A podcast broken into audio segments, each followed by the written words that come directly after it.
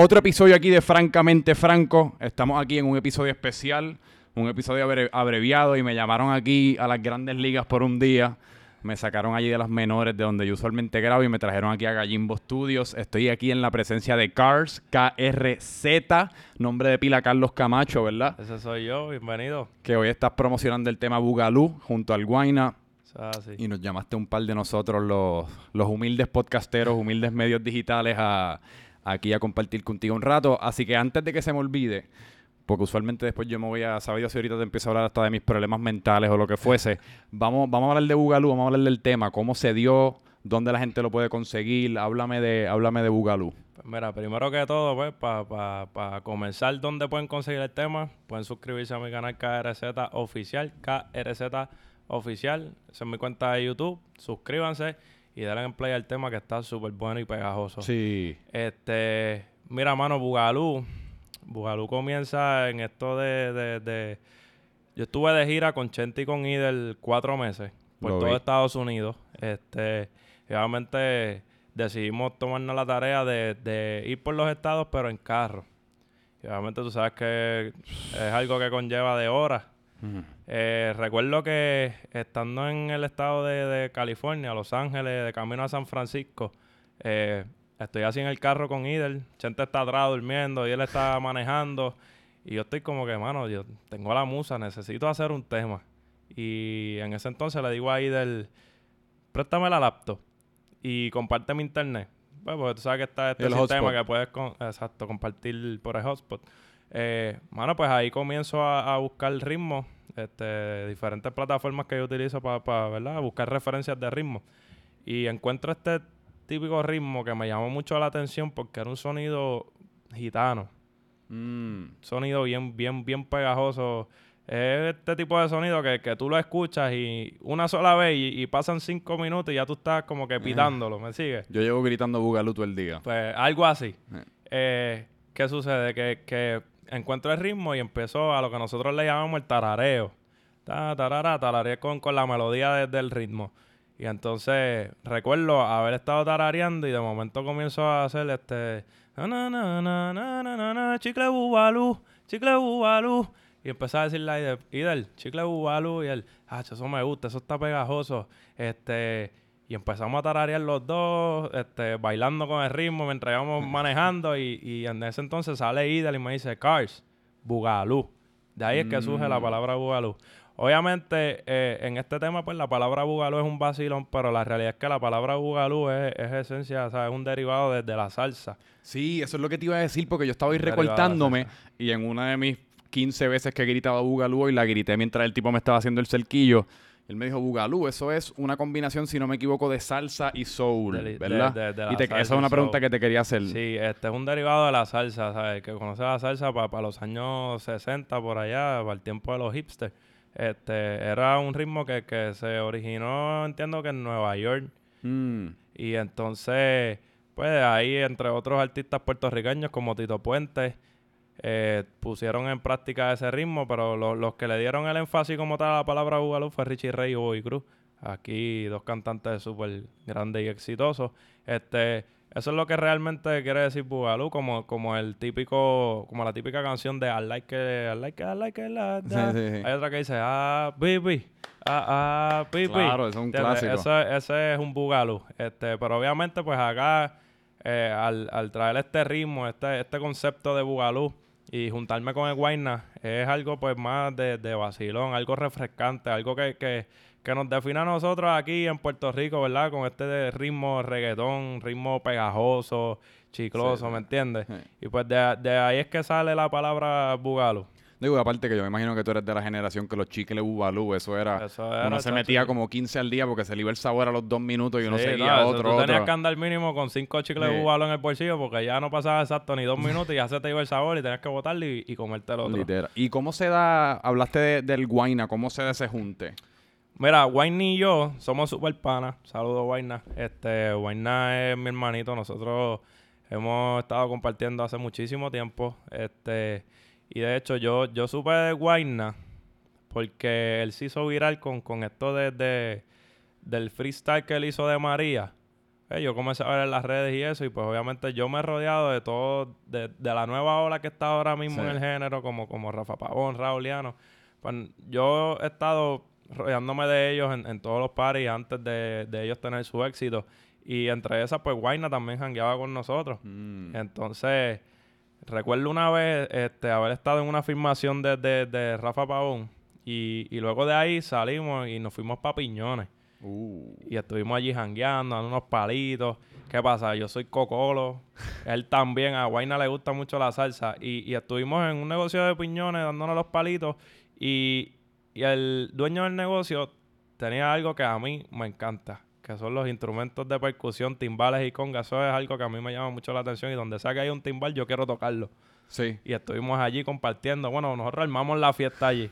Pues desde ese entonces yo hago como que la conexión más fuerte con Guayna y, y formo la relación con él. Y entonces, pues estando de gira, pues nosotros manteníamos la comunicación y eso, y hablábamos, y, y nos pusimos de acuerdo para hacer una colaboración juntos. Ok. ¿Qué sucede? En ese entonces, cuando yo hago Bugalú, yo tengo otros temas también. Y yo estoy pensando y digo, contra, ¿qué temas yo pudiera hacer con Guayna? ¿Qué pasa? Que el que conoce a Guayna sabe que Guayna trae este, este, este ritmo y, y- y sus canciones son como que, pues, un vacilón. ¿sabes? Es como que algo bien tradicional de Puerto Sí. Rico. Guayna siempre en, su, en sus canciones, si tú escuchas las canciones de Guayna, tú percatas que son cosas tradicionales aquí de Puerto Sí. Rico. Con un toque de humor, si no me Con un equivoco. toque de, Siempre de tienen buen como un toque de humor. Sí. Y, mano, yo dije, yo creo que este tema de Bugalú es el perfecto para montar la Guayna. Literal. Y pues ahí cuando ya llegó a Puerto Rico, este, nos damos la tarea de, de juntarnos aquí en Gallimbo Studios. Porque et- este tema, este tema tiene algo muy importante y fue que este tema del coro yo lo grabé en Seattle. En Seattle, en Washington, en- por allá por en el Washington, carajo. por allá, estando de gira con, con Chente Idel. Y yo lo grabo por allá, ya yo tengo la referencia. Entonces, pues cuando me doy la tarea de juntarme con Wayne en el estudio, Ajá. pues ahí es que le digo, baby, yo, nosotros hablamos así, baby, bro, manín, ¿entiendes? Le digo, brother, este es el tema, este es el tema. Este, tú me dices si te corre y él desde que lo escuchó le, le encantó. Y lo escribió en un momentito y por ahí empezó el vacilón y él se fue por la línea que exactamente yo quería que él se fuera. Ujú. ¿Entiendes? Con el bugalú, bugalú, quédate en mi casa, mami, que yo duermo en nu. Ey, chacho, cuando él dijo eso, eso me encanta. ¿Entiendes? Eso tiene que ir en el tema. ¿Tú duermes en nu? Yo estaba hablando el otro día en un podcast que yo odio dormir desnudo. Bueno, para yo dormir nu, yo tengo que tener un calor Sí, loco, brutal. porque yo no quiero estar como rozando con frisa. Es como una No, ecuación. no. Es una ecuación que a mí no me pero, cuadra. pero sí me gusta dormir en ropa interior sin camisa Sí, y sí, en boxer, típico de hombre, ¿entiendes? No me gusta dormir con mucha ropa, me da, mu- me da mucha calor. ¿Y Bugalú ocurre después de Rebota? La grabación. Eh, yo, sí, eh, entre el mismo transcurso. Sí, sí, sí, en el mismo transcurso ya, ya la había lanzado Rebota este, y pues se estaba haciendo viral. se que eso, haciendo que eso viral. hasta cierto punto yo me imagino que ha, ha sido bueno para este tema, porque es todo, es- todo en la vida es momentum, momentum Sí. positivo, independientemente de dónde venga, que yo imagino que pues le ha, le ha añadido más, porque es como lo que yo siempre hablo, o sea, la, la música de, de alguien no necesariamente es, es mala o buena, independientemente de quién la está viendo, es, es la plataforma, y cuando, a uno, Exacto. y cuando uno de la nada le dan una plataforma aún más grande de la que uno tiene, Exacto. pues es, es, es la hora de tu música como resplandecer. Sí, pero básicamente sí, van de la mano, ¿sabes? Este, pues, obviamente la- las personas que están conociendo el tema ahora, pues, obviamente saben que el tema existe ahora, pero pues van de la mano, igual que Rebota, ¿sabes? Básicamente fue un tema que se hizo para el mismo tiempo. Él ya había hecho ese lanzamiento Mm. y pues nosotros estábamos en proceso de, de- de la creación de Bugalú, del desarrollo y todo eso. Y ha- hablaste porque yo eh, hace como, yo te diría que como dos años es cuando yo me, me vengo a enterar de todo el universo este de Gallimbo que ustedes han creado aquí. Y pues empecé a ver los blogs, empecé a ver lo- los podcasts, ese, ese tipo de cosas. Y me recuerdo haberte visto en la gira con, con Chente y con Idel y todo el corillo. Y me recuerdo ellos haber dicho como que, ah, sí, porque Carl se está grabando, Carl se está grabando. Y siempre me quedé con la curiosidad que exactamente grabó durante la gira. Eh, Bugalú fue la... ¿Cuántos temas tú grabaste en la gira? ¿Cómo fue esa experiencia de estar en gira? Eso tiene una anécdota bien funny porque este nosotros en, en cada, hotel, cada hotel que nosotros visitamos, ¿verdad? En cada estado, nosotros siempre cogíamos dos habitaciones. Ok. ¿Qué pasa? Yo era el, el- el que a veces dormía con Idel, el que a veces dormía con Chente. ¿Qué pasa? Cuando Chente quería hacer sus su proyectos, o sea, que él, porque él blogueaba, él tenía Sí. que editar, pues él se concentraba, pues ahí yo me iba con Idel. ¿Qué sucede? Que en, no recuerdo bien en qué estado fue, pero yo recibí, yo, yo viajé siempre, desde el principio de la gira, yo siempre viajé con mi equipo de, de, de grabar, ¿sabes? Mi tarjeta de sonido, el micrófono. Y me faltaba la laptop, que la habíamos mandado a buscar, pero ya ahí tengo a, a Charco, uno de mis productores, saludos Charco. Este, y él me estaba preparando la computadora, ¿verdad? Poniendo los programas y eso. ¿Qué pasa? Que desde el inicio de la gira yo tengo la costumbre pues de escuchar ritmo y escribir y pues ya tenía muchas bases eh, ya este, escritas y no fue hasta que me llegó la, la laptop Mm. este, que yo comencé pues a, a crear y a desarrollar todas mis composiciones y me da mucha gracia porque las horas que yo cogía para grabar eran después de las 12 Sí. y entonces Chente decía, este tipo, ¿sabes? Estamos todo el día en el estudio y, y, ¿sabes? No es hasta las 12 de la noche que le da con grabar. Entonces tú, tú vas a las 1 de la mañana y tú lo que escuchas es, ¡ah! ¿Sabes? Como que la gritería porque estábamos ahí pegados cuarto con cuarto.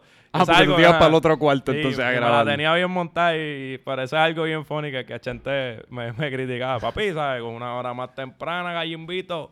¿Qué ¿Por qué carajo es que la musa a los músicos le da como lit- cuando las gárgolas salen como capacidad?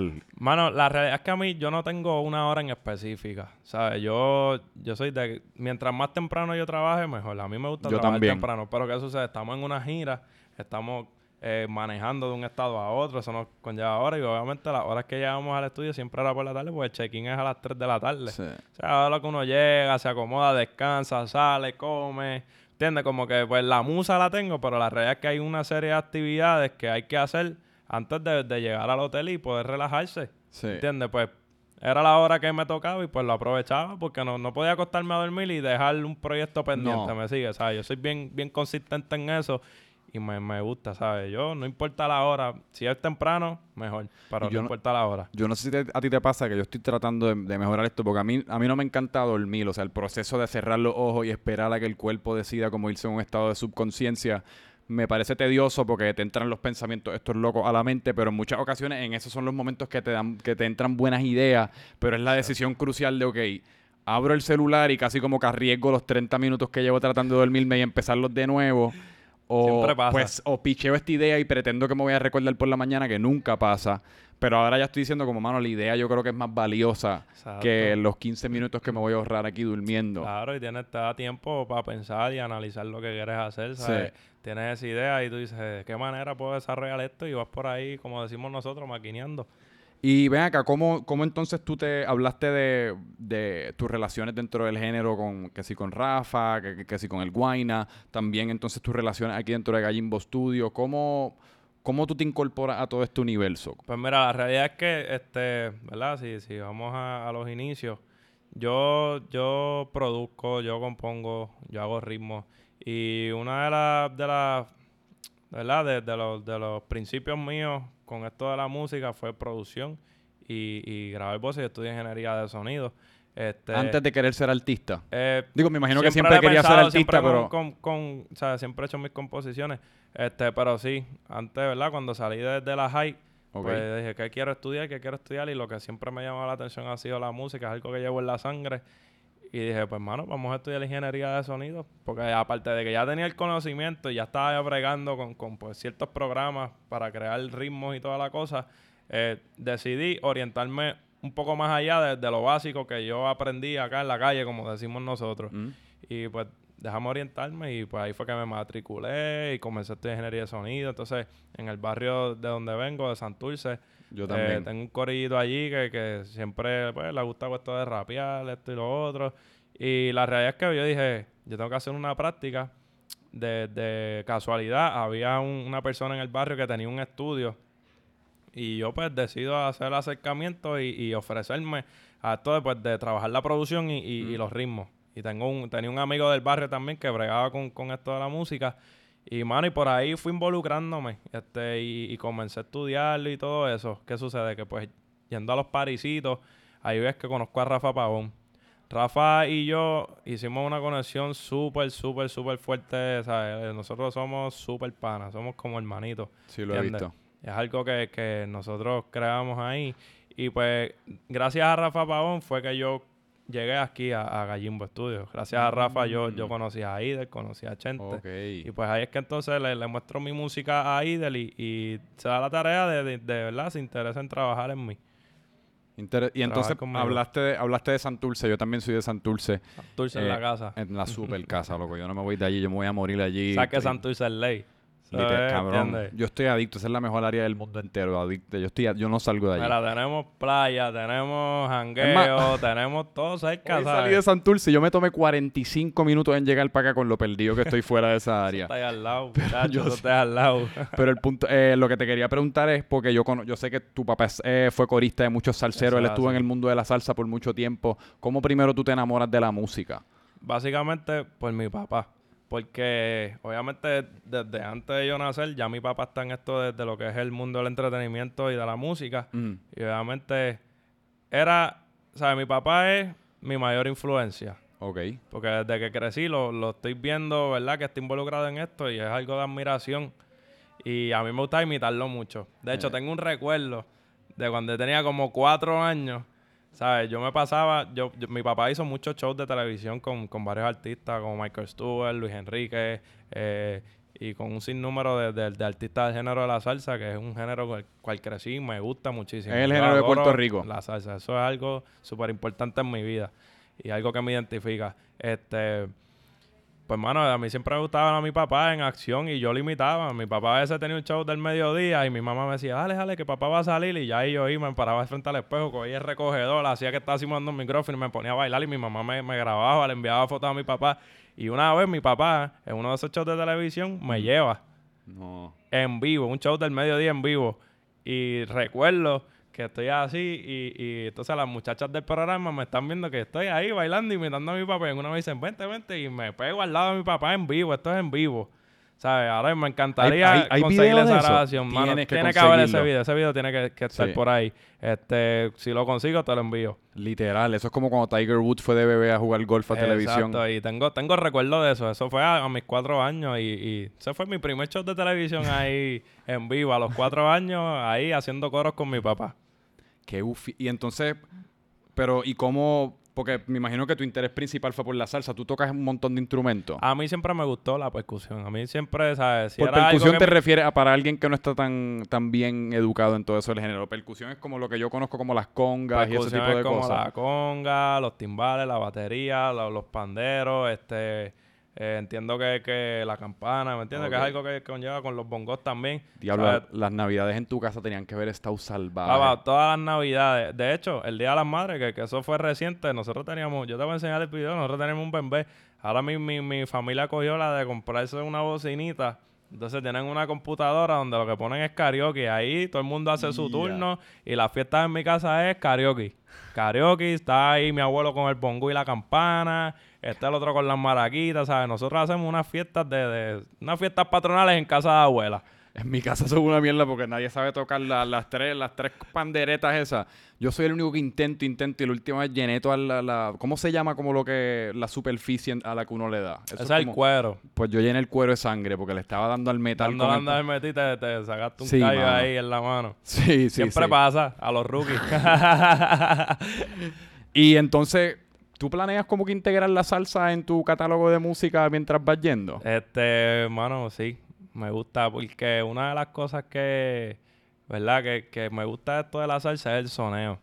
La salsa está El cabrona. soneo. Y, y el que sabe de la salsa sabe que muchos soneros de la salsa, este, con los que crecí, como Ismael Rivera, Frankie Ruiz, Héctor Lavoe, ¿sabes? Fueron muchas influencias para mí. Y ellos son, tienen el corito, pero esos están ahí 6, 7, 10 minutos a veces improvisando. Sí. ¿Entiendes?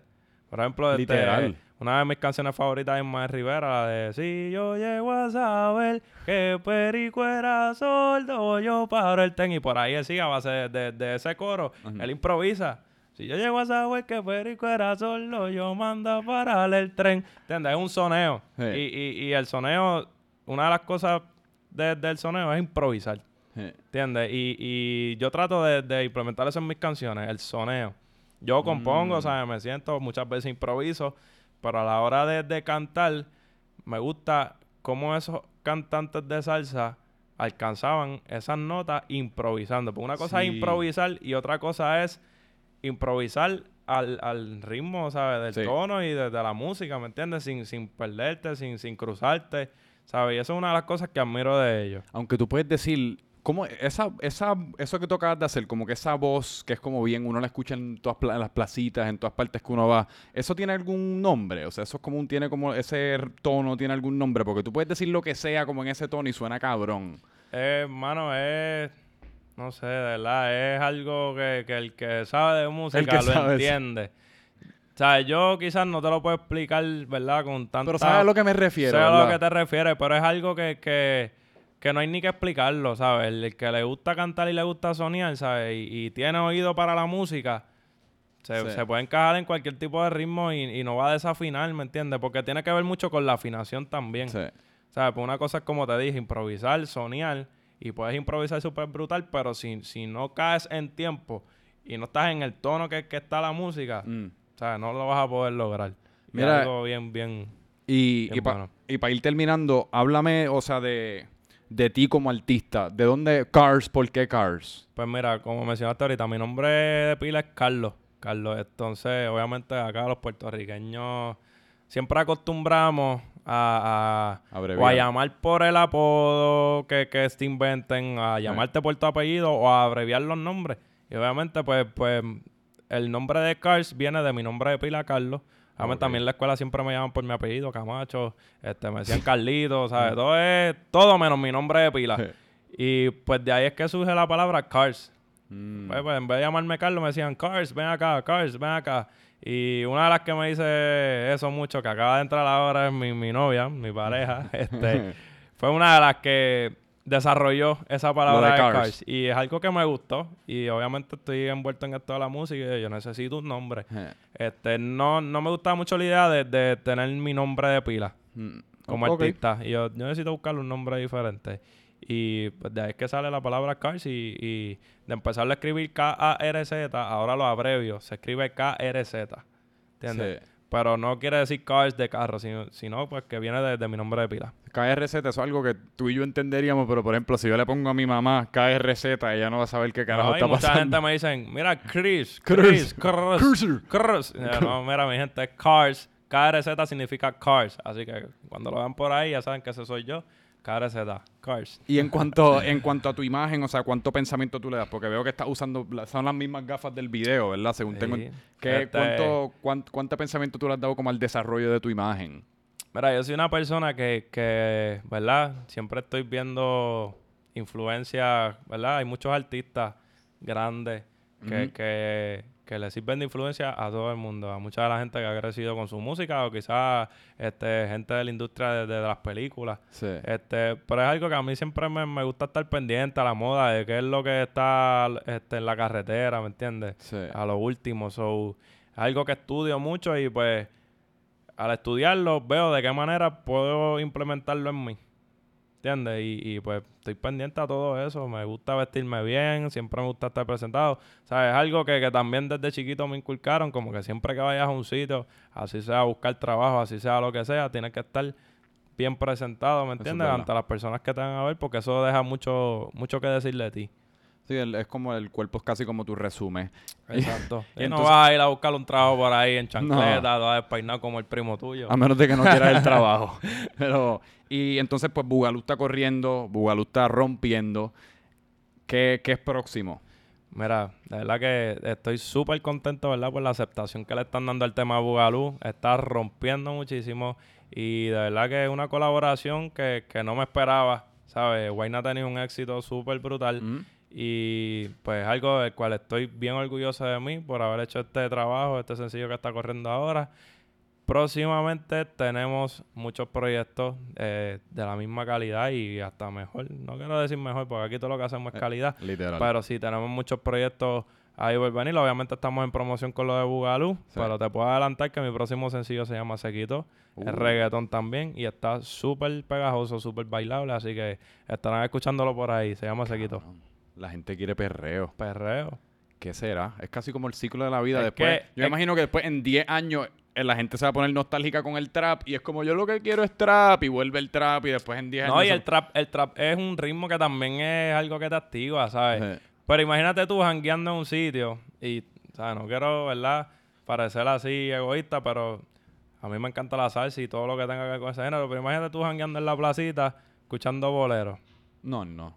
Me voy. No es que está malo, pero es un ambiente más tranquilo. Sí, sí. Y la gente a la hora de salir a janguear lo que quiere es música Sí. viva, música que te transmite energía, música pegajosa, música que, que de tan solo escucharla tú ya te estás moviendo. Es como el merengue. Ah, el que me diga que, que escucha un merengue, que no me gusta el merengue, que el merengue es esto, que el merengue es lo otro, papo, tú estás en una fiesta patronal y te ponen un merengue y tú aflojas esas caderas porque las aflojas, ¿viste? ¿Entiendes? So, Sí. eh, la- el propósito mío de, de hacer este tipo de música es eso, que le llegue a la gente y, y buscar ritmos pegajosos, este, ritmos bailables, picantes, ¿me entiendes? Y, y en esencia del coro, pues que sea pegajoso también, chicloso, como nosotros decimos. Es más, la mejor manera que puedo describir Bugalú es que Bugalú básicamente es como café transmitido a través de los oídos. Mira para allá. Café, y dulce para el que Café dulce. dulce, bizcocho, cheesecake, ¿sabes? Mm, Es dulce, el tema es dulce. duro. ¿sabes? Pues, cabrón, ¿dónde la gente te puede conseguir? ¿Dónde pueden conseguir el tema de nuevo? Mira, o sea, eh, ahí. todas mis redes, Instagram, Facebook, Twitter, Snapchat, estoy como KRZ Oficial. KRZ, es decir, la KRZ Oficial. Me pueden conseguir. Suscríbanse a mi página de, de YouTube, que ahí es donde estoy teniendo todo mi contenido, ¿verdad? De esto de la música, el video oficial, lo pueden conseguir ahí. Suscríbanse, compartan el tema y denle play, que esto está para bailarlo, ¿sabes? Este es el tema del verano, Bugalú. Exacto. Y yo lo que les recomiendo a la gente es que en el tra- mientras están en el trabajo escuchen Bugalú, pero que antes de irse de la casa abran Spotify y dejen Bugalú puesto. En o sea, que lo dejen en repeat hasta que regresen. Hasta que regresen. Exacto. Y a mí, si después una vez ya han escuchado Bugalú por 7, 8 horas ese día, pues entonces les doy permiso a seguirme a mí en mis redes personales como Franco Micheo eh, en todas partes. Y loco, fue un súper placer, en verdad. gracias a ti, de verdad. eso, de la, ener- verdad. la energía está genuina y, la, y yo creo que lo que viene por ahí es un montón de éxito. Así que, y te lo deseo. Gracias. Te lo deseo y se te va a dar. ¿verdad? Y gracias ¿verdad? a todo el público que me está apoyando Sí. y que está dándole énfasis a esto de mi nuevo sencillo, Bugalú, que de verdad está bien pegajoso, mi gente. Es un Mm. tema para que se lo disfruten y lo bailen. No lo puedo haber dicho mejor yo. Así que nada, con eso los dejamos. Esto fue otro episodio así, casi como cuasi especial, un poco más breve de Francamente Franco. Y venimos pronto con más. Pero aquí está el hombre del momento, Cars. ¡Cars! Paz. María.